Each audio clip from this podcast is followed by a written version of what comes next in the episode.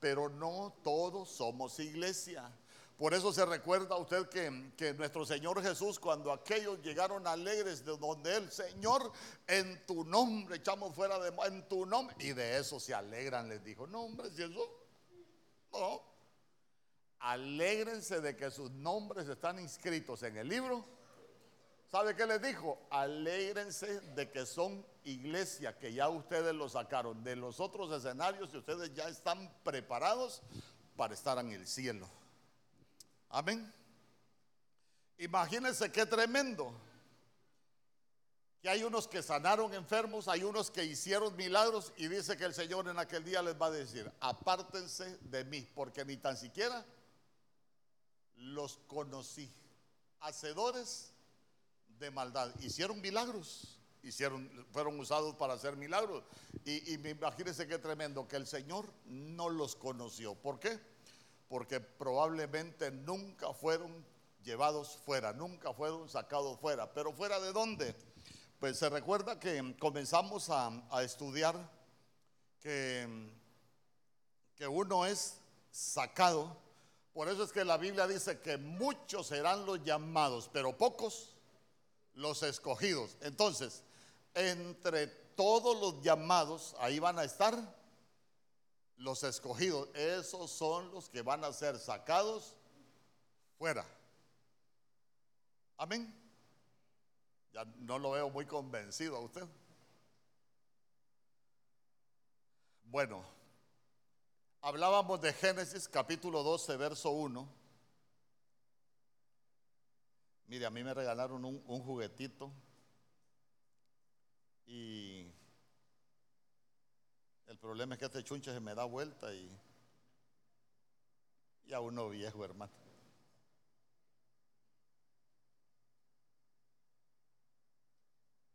Solo, solo téngame paciencia. Porque yo la semana pasada le dibujé algo así y le dije que este es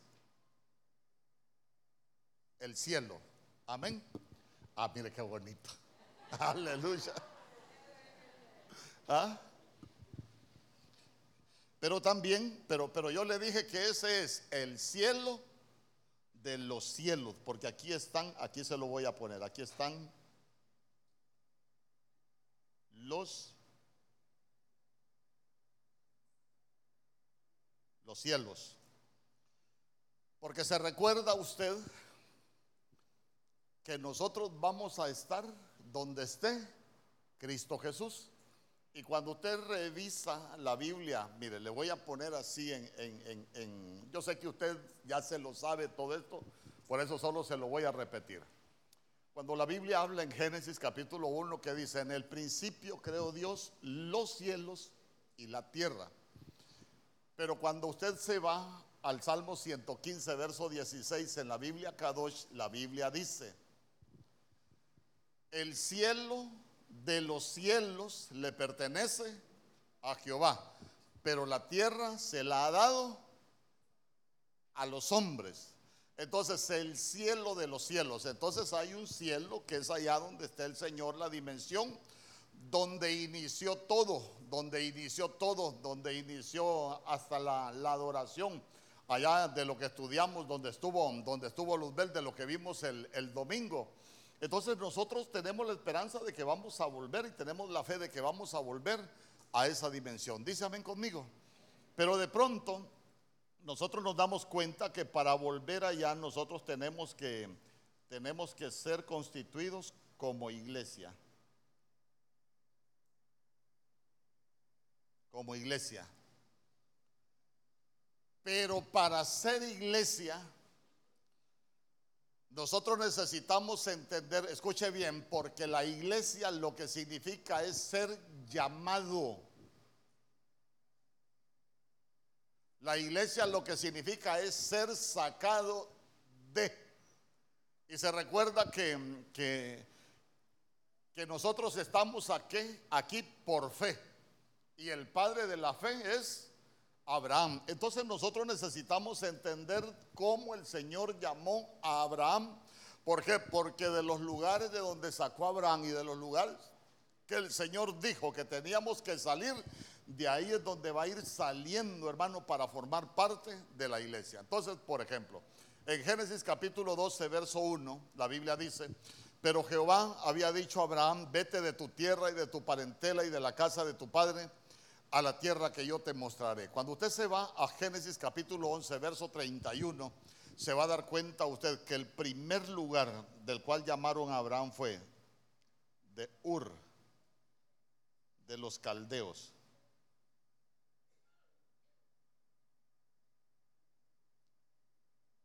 De Ur de los caldeos.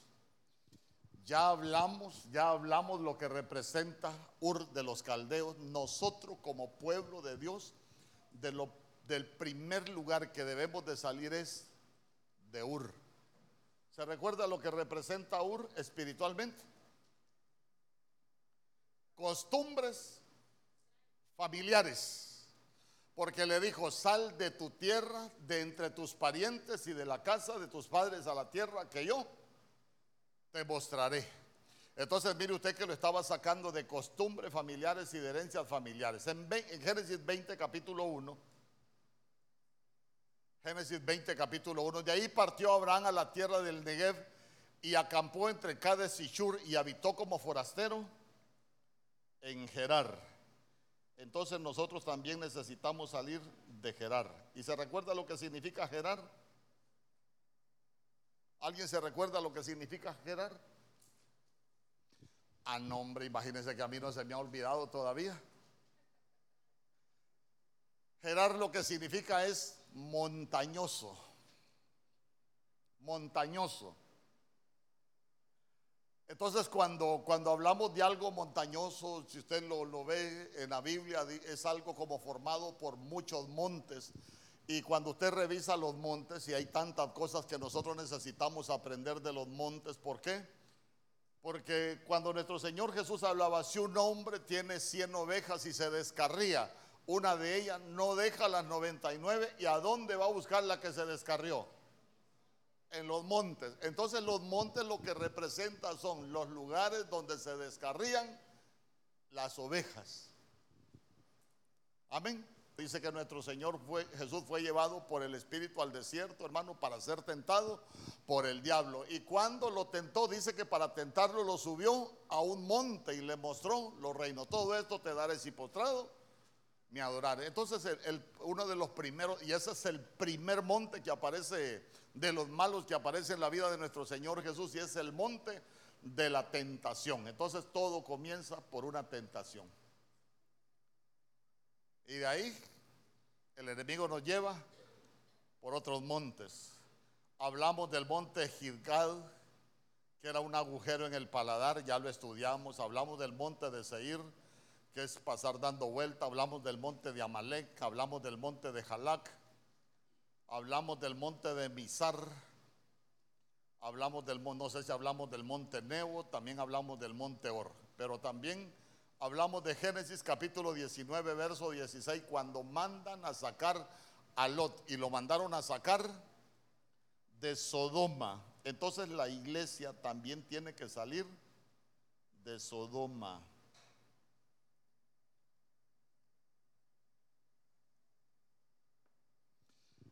Yo le repito, Sodoma no solo es corrupción sexual. ¿Por qué le digo que no solo es corrupción sexual? Porque en el libro de Ezequiel capítulo 16, verso 49, la Biblia dice, he aquí, esta fue la maldad de Sodoma. Y dice que la maldad de Sodoma es que se llenó de soberbia. Dice que la maldad de Sodoma es que estaba saciada de pan. Mire qué problema le decía yo, porque estar saciado de pan es como, como cuando uno ya todas las necesidades en Dios se le han cumplido y uno se comienza a relajar porque uno está bien. ¿Por qué? Porque después dice, y abundancia de ociosidad. Entonces uno, uno se vuelve ocioso y fíjese que hasta en el Evangelio uno se puede volver ocioso. ¿Cuándo se vuelve ocioso en el Evangelio uno? ¿Vas a ir a la iglesia hoy? No tengo tiempo, dice. Ya no viene porque no tiene tiempo.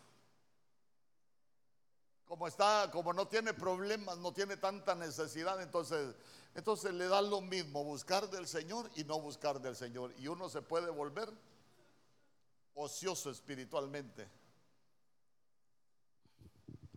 Pero sigamos.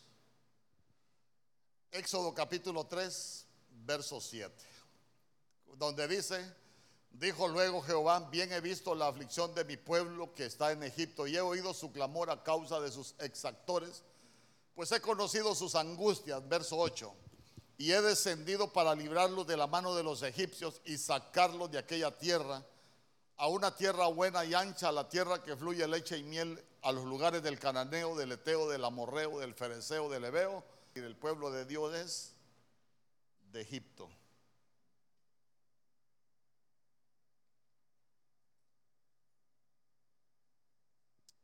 Amén. Mire, hay mucho pueblo de Dios. Yo, siempre he dicho que parece cristiamundano tenemos mucho de, tenemos mucho de egipcio. ¿Y por qué dice que tenemos mucho de egipcio, pastor? Hermano, mire, es que la Biblia es tan bonita. Por ejemplo, ¿se recuerda usted cuando, cuando el Señor llamó a Moisés desde la zarza? ¿Qué fue lo que le dijo el Señor a Moisés desde la zarza? Ey, ey, ey, ey, Moisés, a mi presencia no te podés acercar, sino que te tenés que quitar. ¿Qué le dijo? Ah, el calzado, le dijo, te tenés que quitar el calzado de Egipto, porque mire, a veces podemos estar aquí, aquí en un lugar de reunión, pero andar caminando como mundanos, como cualquiera del mundo. ¿Se recuerda usted que, que cuando, cuando Moisés siente el llamado de Dios, por ejemplo, vio, dice que uno de los egipcios estaba maltratando a un hebreo y dice la Biblia que Moisés lo mató? Y mire, escuche bien, el trabajo nuestro es matar al egipcio. Porque matar al egipcio es matar todo lo que nosotros traemos del mundo. Amén. Pero ¿cuál fue el problema de Moisés? Ah, vos querés matar al egipcio y enterrarme en la arena como lo enterraste. Entonces mire usted que si usted lo revisa, no fue tanto el problema matar al egipcio, sino que lo enterró en la arena. Por eso es que enterrar las cosas en la arena, yo una vez enseñé que esas cosas se pueden enterrar en la arena y qué representa enterrar en la arena. Pero mire, el problema de Moisés es que no se había despojado de las costumbres egipcias, porque los egipcios cuando se moría alguien lo que hacían era que lo enterraban por un tiempo en la arena para que el calor del desierto lo deshidratara, le consumiera el agua. Una vez que, el calor del desierto le consumía el agua, lo, en especias aromáticas lo embalsamaban y por eso es que las momias duran mucho. ¿Por qué? Porque ya los embalsamaron sin agua, estaban secos. Entonces, vaya, pero nosotros aprendamos lo que nos interesa. No, Moisés, vos tenés que ir a darte una vuelta por el desierto porque lo que primero que te tenemos que quitar son las costumbres egipcias.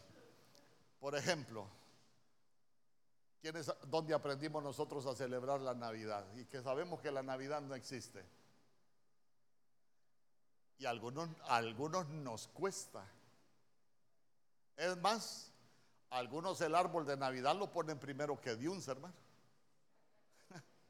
Es que Diunza solo pasa el 15 de septiembre y ¡pum! el árbol.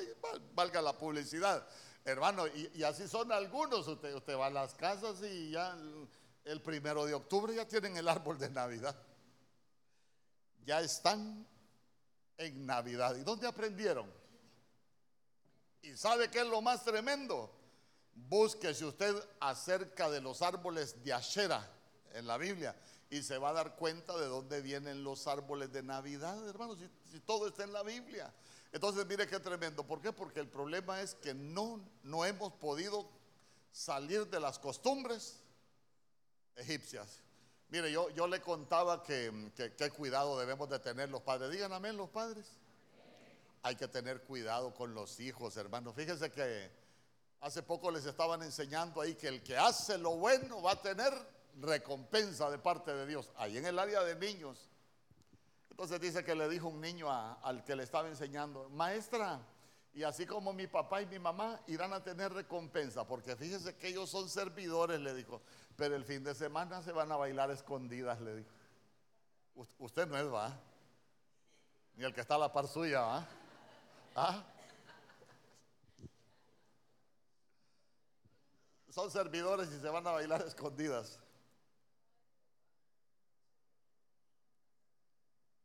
Y que los hijos se den cuenta, hermano. Bueno, ahí se lo dejo. Ve y no le vayan a tomar una foto y me la manden a mí, porque como a mí me mandan las fotos. Aunque usted no crea, porque una vez una hermana estaba participando en un concurso, ¿cómo se baila el muñeco? ¿De acuerdo? Pastor, mire la servidora del equipo.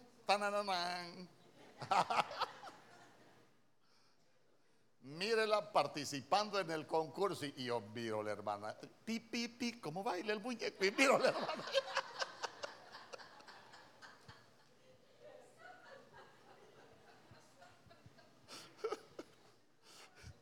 Qué terrible. Usted ya no baila el muñeco.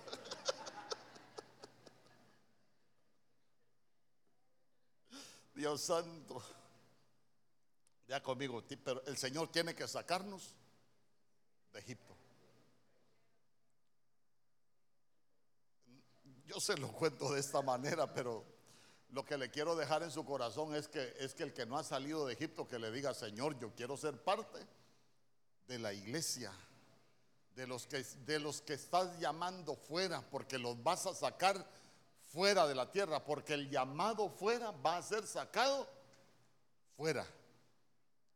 Y el que es llamado fuera es el que forma parte de la iglesia. Porque recuérdese, recuérdese que, que en números 11 dice que con el pueblo iba los que se iban acordando de Egipto. Nos acordamos de ese Egipto. No eran pueblo. Entonces, mire qué tremendo. Puede haber alguien que esté en la iglesia llamándose cristiano, pero que no es iglesia, sino que chusma.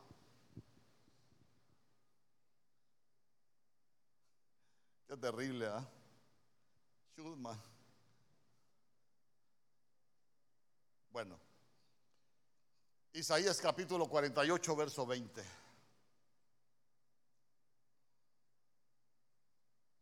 Mire lo que dice. Salir de Babilonia. Diga conmigo, hay que salir de Babilonia.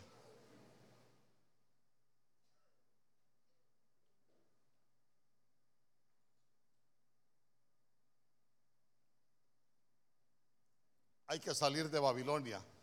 Oíd de entre los caldeos, dad nuevas de esto con voz de alegría, publicadlo, llevadlo hasta lo postrero de la tierra. Decid, redimió Jehová a Jacob su siervo. Día conmigo, necesitamos salir de Babilonia. ¿Y qué es Babilonia? Babilonia es estar confundido.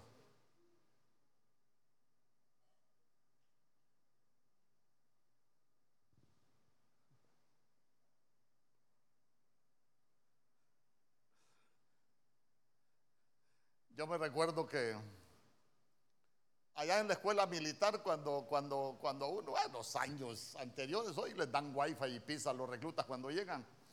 Pero en aquellos días que yo entré en los 80 le pegaban unas malmatadas a uno y mire cómo eran de bandidos. Vamos a ver reclutas, vamos a ver, vengan, nosotros queremos hacer algo bueno con ustedes. Eh, dígame, ¿qué siente estar aquí en la escuela militar? Eh, ¿Se quiere ir o se quiere quedar? Mire, yo la verdad que estoy confundido, decían algunos reclutas. Y los paraban allá, en unas gradas así. Vaya recluta, para que se le quite lo confundido, pónganse a gritar. Estoy confundido.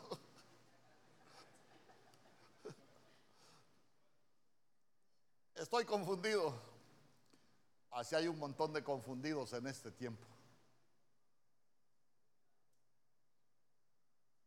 ¿Por qué le digo que hay un montón de confundidos? Mire, nosotros tenemos una cultura del reino, pero Babilonia nos cambia la cultura. ¿Por qué le digo que Babilonia nos cambia la cultura? A ver, ¿Por qué Babilonia nos cambia la cultura? ¿Ah? ¿Por qué? Búsquenlo en la Biblia, ahí está.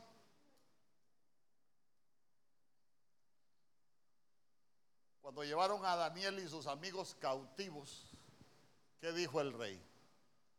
A estos hay que cambiarle el nombre. Cambiarle el nombre es que nos cambian oficio. A estos hay que cambiarle la manera de hablar.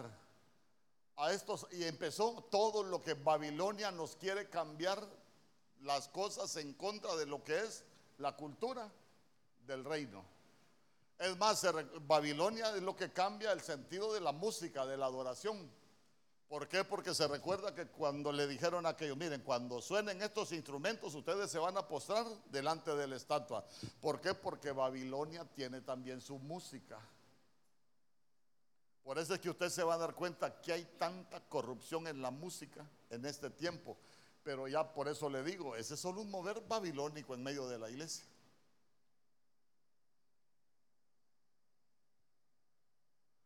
Amén. Cambia Babilonia. Y corrige a alguien, porque, porque ahora la gente lo que le están diciendo es más. Ajá, más. Ya cuando uno les dice, no, hombre, eso, eso no es para nosotros como pueblo de Dios, usted es religioso, le dicen a uno.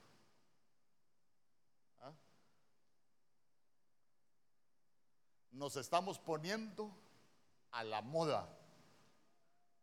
¿Cómo es que se llaman aquellas páginas donde, donde se buscan novios secretos? ¿Cómo es que se llaman los? Ah, los crush, los crush. Ahora existen las páginas de los crush cristianos. ¿Sabe qué es crush? No sabe. Pues debería de saber si tiene hijos, porque si no sus hijos de pronto van a andar navegando en las páginas de crush y usted ni cuenta se va a dar. Entonces, imagínese usted que las páginas de crush son como páginas de citas, nada más que de los jovencitos cristianos. Uy, pastor, ¿y dónde es eso? Hasta en las mejores familias existen las páginas de crush. Hoy. Usted mira ahí en, las redes que, los, los, anuncios, de pronto usted está viendo, viendo videos de música cristiana y le dicen, ¿quieres conocer amigas, por ejemplo? O quieres conocer amigos y nosotros te, guiamos para que usted se meta a una página para encontrar amigos. Pero ahora hay páginas de crush. y esas páginas de amigos son para hacer citas, para tener encuentros. Pero para que usted sepa, hoy hay páginas de crush de cristianos. Para hacer citas, los jovencitos.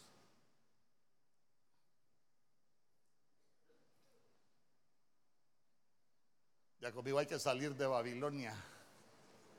Nosotros necesitamos salir de Babilonia. Hay mucho pueblo confundido. Su manera, su manera de... Ahora se ha fijado usted. Y aquí sí, hermano, aquí agárrese de la silla, señáleme si usted quiere, pero usted se ha fijado que hoy todo el que sube videos, eh, eh, ahí en sus, en sus estados de Facebook, la mayoría pone música mundana. ¿Y quién les enseñó? Mire, yo tengo mi manera de ver el Evangelio. Lo que es de Dios, es de Dios. Lo que es del mundo, dejémoselo al mundo. Ah, no, es que, es que en una página de Facebook, si yo actualizo mi estado, no se ve bien la música, la música cristiana. Por eso uno, ¿y qué tiene de malo, pastor? Nada que no ha salido de Babilonia. Al cielo no va a llegar a la guarida de los demonios y va a llegar porque la Biblia dice que Babilonia en qué se convirtió? En guarida de los espíritus inmundos. A Babilonia sí llega, pero al cielo no llega. Aunque no diga amén. Se recuerda que en Babilonia a los jóvenes les iban a dar vino del que bebía el rey de Babilonia. ¿Y, qué representa el vino del que bebía el rey de Babilonia? Un falso gozo, hermano. Un falso gozo. Ahora, ahora en las iglesias hacen eventos, hermano, como fiestas. Y usted ha visto que hasta cristotecas dicen hoy eh, fiestas con música electrónica. Ven y gózate con nosotros. Era un tiempo de mucha bendición. Nos vamos a gozar delante de la presencia del Señor. ¿De cuál Señor, hermano? ¿Ah? ¿Sabe usted que hoy, hoy hay bar iglesia? ¿Ah? Bar iglesia. Hasta en Guatemala tenemos bar iglesia. A la gente le predican. Usted puede estar en una mesa echándose su traguito. Le cantan música cristiana y de todo lo que usted quiera, se puede estar echándose la iglesia. ¿Qué le parece? Ay, hermano. Pero se recuerda usted que Babilonia también cambia la dieta, el alimento. Y con esto sí debemos de tener cuidado. ¿Por qué? Porque mucho pueblo de Dios se está alimentando de lo que se enseña en las redes. Mire, yo hace poco, alguien que yo conozco publicó algo, se lo voy a mencionar, no, es de aquí del país, es de otro país. Alguien publicó algo y dijo, lo publico porque me pareció una gran verdad y yo estoy de acuerdo. Y mire lo que decía.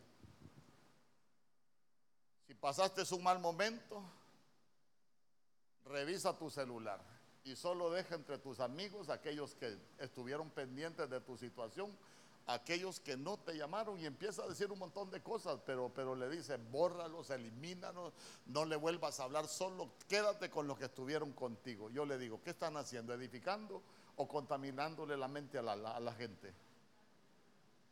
Le están contaminando la, el alma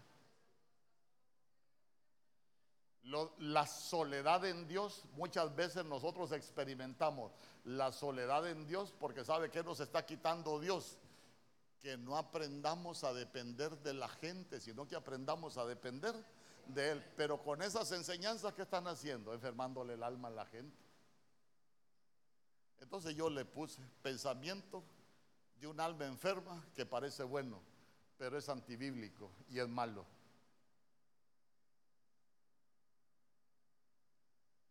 Cuántas cosas no se publican así? ¿Sabe por qué? Porque el propósito de Babilonia es cambiarnos la dieta, el alimento. Nos va a quitar el alimento bueno y nos va a dar el alimento del rey de Babilonia. Y lo que va a traer es confusión. El hermano Tito traía un su amigo acá. Y mi sorpresa es que hoy lo veo predicando en las redes. Él vino varias veces acá, lo veo predicando en las redes y, mire, yo le quiero hablar, dice, los pastores, a veces a la gente en la iglesia la tienen haciendo cosas que la Biblia no dice, porque mire, eh, aquí la Biblia dice, para ser salvo usted solo tiene que creer en Jesús y ya es salvo. Usted no tiene necesidad de ir a una iglesia, porque, y empiezan a decir un montón de cosas, perdóneme hermano. Y digo yo, y aquel montón de comentarios, hermano. Uh, siervo, abra una iglesia, así un montón de perdidos van a ver. Porque por lo menos la Biblia que yo leo, dice, no dejando de congregarse, como algunos tienen por costumbre y más viendo que el fin se acerca. Se nos olvida que, ay hermano, y cuando estamos ahí, ay, yo me alegré con los que me decían a la casa de Jehová, iremos. Ay, porque es mejor un día en tus atrios que mil fuera de ellos. Prefiero estar en el umbral de la casa de mi Dios que morar en tiendas de impiedad. Pero sale un desvelado enseñándoles que no hay que congregarse y la gente, la gente le cree. Y no se dan cuenta que es que Babilonia nos está cambiando la dieta. Amén.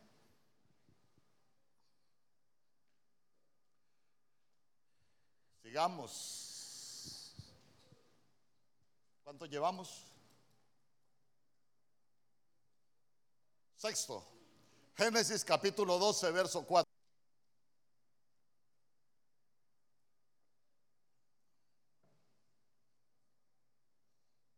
Hay que salir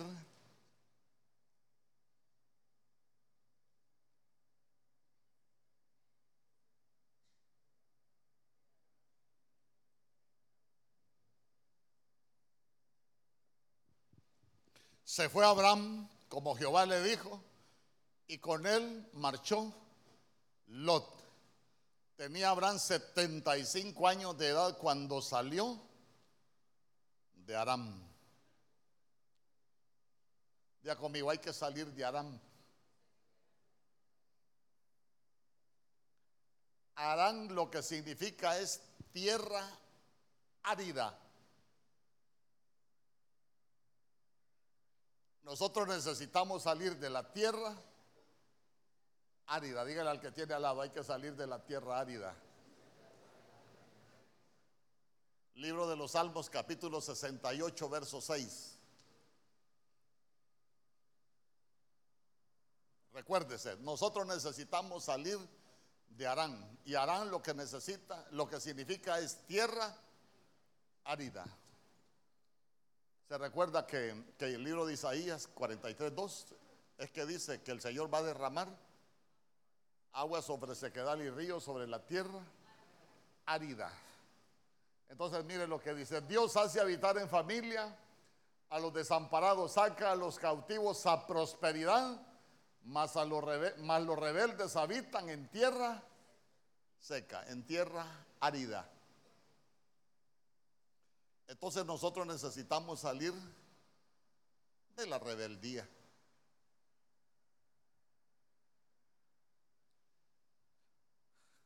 A veces uno tiene, tiene rebeldía en su corazón. Tener rebeldía es ser desobediente. Entonces cuando, cuando nosotros tenemos rebeldía, difícilmente vamos a poder dar frutos. ¿Por qué? Porque estamos viviendo en tierra seca. En tierra seca. Por eso es que hay que salir de Arán. Se recuerda que, que el Señor va a derramar ríos. ¿Para qué? Para que esa tierra seca, hermano, para que nosotros no habitemos en tierra seca. Mire, hay muchos pasajes en la Biblia que dice que muchos fueron desobedientes a su voz, hay muchos que son desobedientes a su mandato, hay muchos que son desobedientes a su palabra. Mire, y a veces con eso de ser desobedientes a su palabra, hasta las justificaciones personales, hay que tener cuidado. Por ejemplo, mire, diga, aquí no hay ninguno. Mire, a veces algunos tuvieron problemas con sus padres.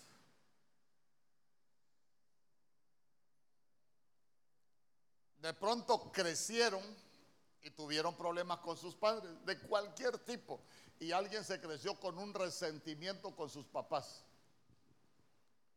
Viene al Evangelio, uno predica que hay que honrar padre y madre, y no es que uno lo predique, es que la Biblia dice, honra a tu padre y a tu madre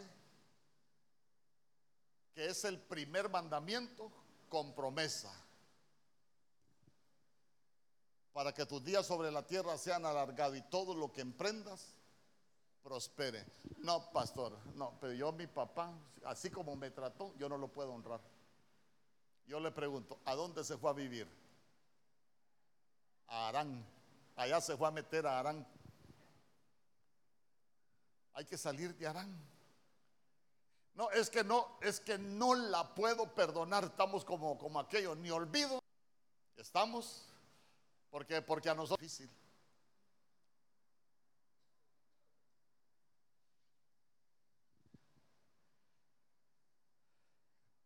No le digo que a veces hay cosas que nos hicieron que, que son fáciles de digerir. Son difíciles, pero ¿sabe qué? Lo mejor es aprender a perdonar. Porque el que no perdona no es perdonado. Es que ese es el clavo. Así como quieren ustedes que haga el Padre, así hagan ustedes con los hombres, hermano. Uno aprende a perdonar para ser perdonado. ¿Y sabe qué es lo más tremendo? Uno solo se va metiendo a Aram. Se sale de lo que son sacados fuera y uno se vuelve a meter. Amén. Salgamos de Aram. Dígale al que tiene al lado, hay que salir de Aram. Hay que ser obediente a la palabra del Señor, hay que ser obediente a su voz, hay que ser obediente a su mandato. Mira, hay que salir de la tierra seca. Mire, uno se da cuenta cuando está en tierra seca. Cuando estamos en tierra seca, a uno le cuesta dar frutos. Vaya, por ejemplo, por ejemplo, ¿cómo se da cuenta uno que, que, no da frutos? El problema es que el que no da frutos muy pocas veces se da cuenta. Pero ¿cómo se le puede notar a alguien que no está dando frutos? Imagínese usted que entramos aquí con un carácter de chucho. Venimos a congregarnos, hemos tenido problemas por el mal carácter. Eh, venimos aquí, hermano, escuchamos los mensajes, bienaventurados los pacificadores, porque ellos serán llamados hijos de Dios, los contenciosos, y empezamos a hablar un montón de cosas, y la gente no cambia su mal carácter. Yo le pregunto, ¿está en Arán o está fuera de Arán? Está en Arán, en tierra seca, no hay frutos.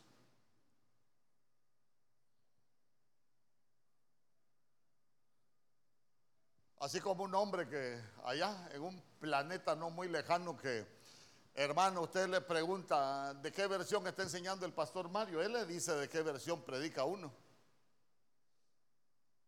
A ver, ¿te acordás en qué versión la Biblia dice tal cosa? Mire, se sabe cualquier cantidad de versiones. Se sabe cualquier cantidad de Biblias. Yo me recuerdo que el apóstol Germán solo le preguntaba, ¿sabes vos? ¿Te acordás dónde está tal cosa? Ah, en la Biblia tal. Pero un día, hermano, estaba divorciando de la esposa.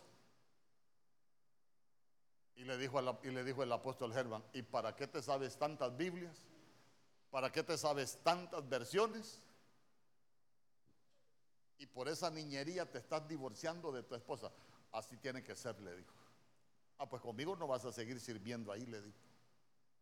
Porque no es posible que sepas tanta Biblia para enseñarle a los demás y que, la Biblia no te ayude a corregir tus problemas. ¿Sabe cuando uno se da cuenta que está viviendo en naranja, en tierra seca? Cuando usted tiene agua para los demás, pero esa agua no lo limpia a usted. Aunque no diga amén.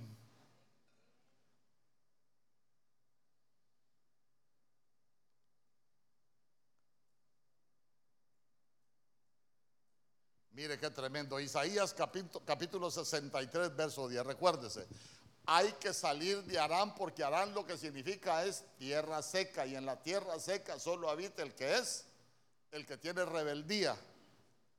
Y mire qué tremendo lo que dice Isaías capítulo 63, verso 10. Mas ellos fueron rebeldes, se hicieron enojar. Enemigo. ¿Quién se les volvió enemigo? Mismo peleó contra ellos. Ay, hermano. Digo yo, digo yo, cuando uno se vuelve rebelde a la, palabra del Señor, mire usted que uno no tiene, perdóneme lo que le voy a decir, uno no tiene necesidad ni que el enemigo se levante contra uno. ¿Por qué? Porque uno mismo hace enojar al Señor y el Señor se vuelve enemigo contra uno. Eh, eh, mire, el mismo Dios se pone a pelear en contra de uno. Qué terrible. ¿Se recuerda usted, por ejemplo, allá en el libro de los Hechos, capítulo 5, cuando, cuando estaban los apóstoles, hermanos, que allá los querían apedrear, los querían, les querían hacer un montón de cosas, pero apareció un hombre que se llama Gamaliel, ¿se recuerda? Y aquellos, hermanos, el Sanedrín quería hacer cualquier cosa con los apóstoles y sale Gamaliel y dice, mire, tengan cuidado de lo que van a hacer con estos hombres. Porque saben qué les dijo hace un tiempo se levantó Teudas pretendiendo ser alguien, le dijo, y ya empezó a hablarles de Teudas, después le habló de Judá, pero después le dijo, tengan cuidado, porque si estos hombres son de Dios, ustedes van a encontrarse peleando contra Dios. Uno puede pelear contra Dios.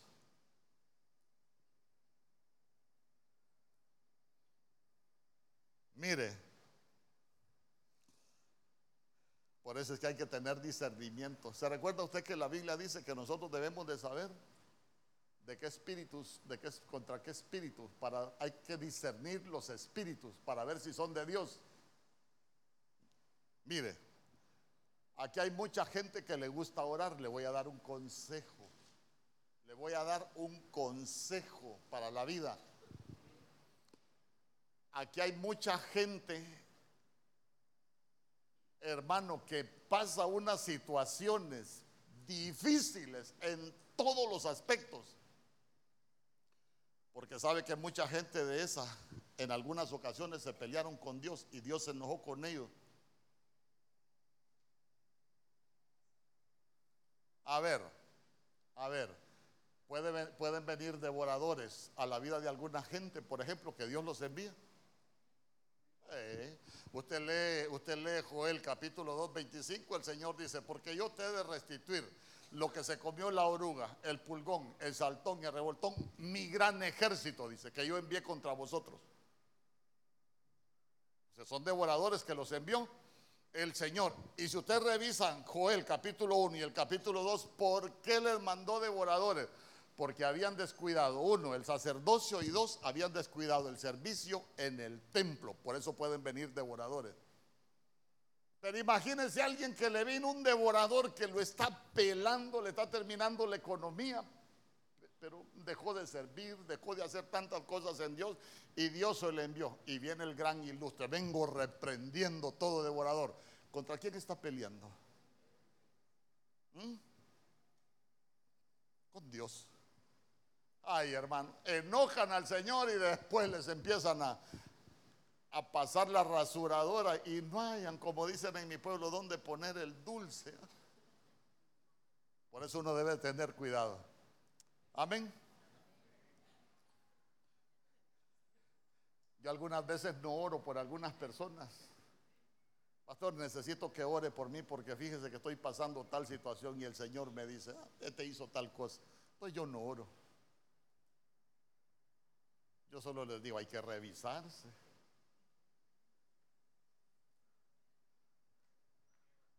Amén. Hay que salir de Arán. Díganle al que tiene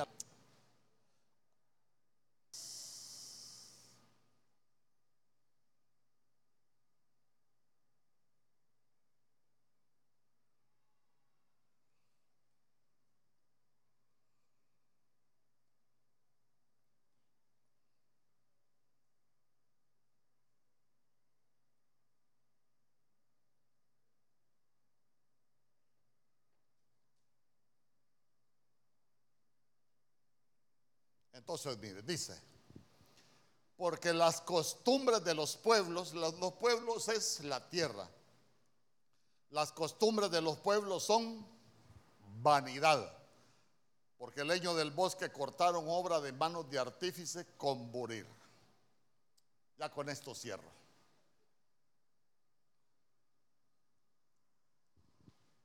Hay que salir de las costumbres de los pueblos porque mire, nosotros antes éramos pueblo, pero nos sacaron de un pueblo y nos trajeron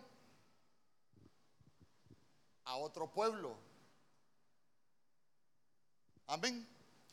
Por eso es que la Biblia dice que nosotros somos el pueblo de Dios.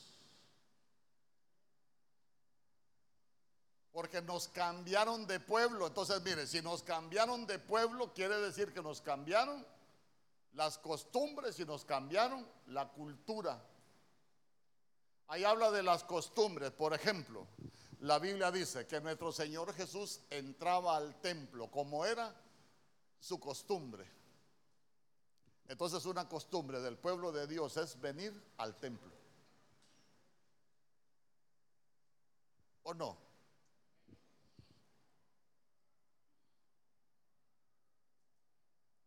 No dejando de congregarse como algunos tienen por costumbre. O sea que una costumbre del pueblo de Dios es congregarse.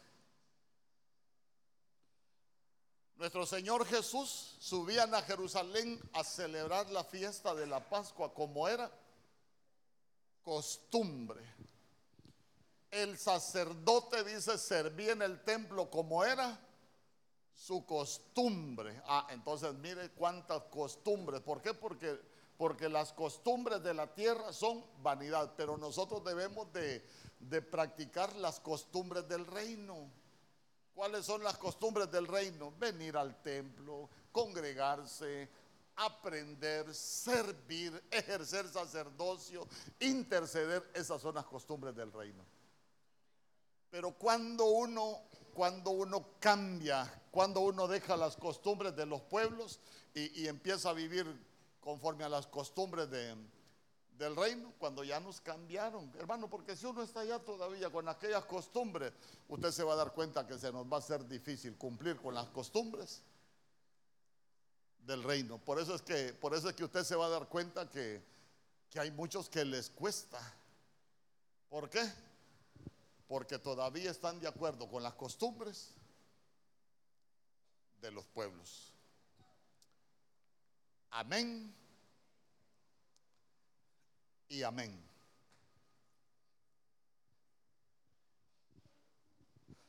Ahora le quiero preguntar, yo quiero que cierre sus ojos, que guarde sus cosas.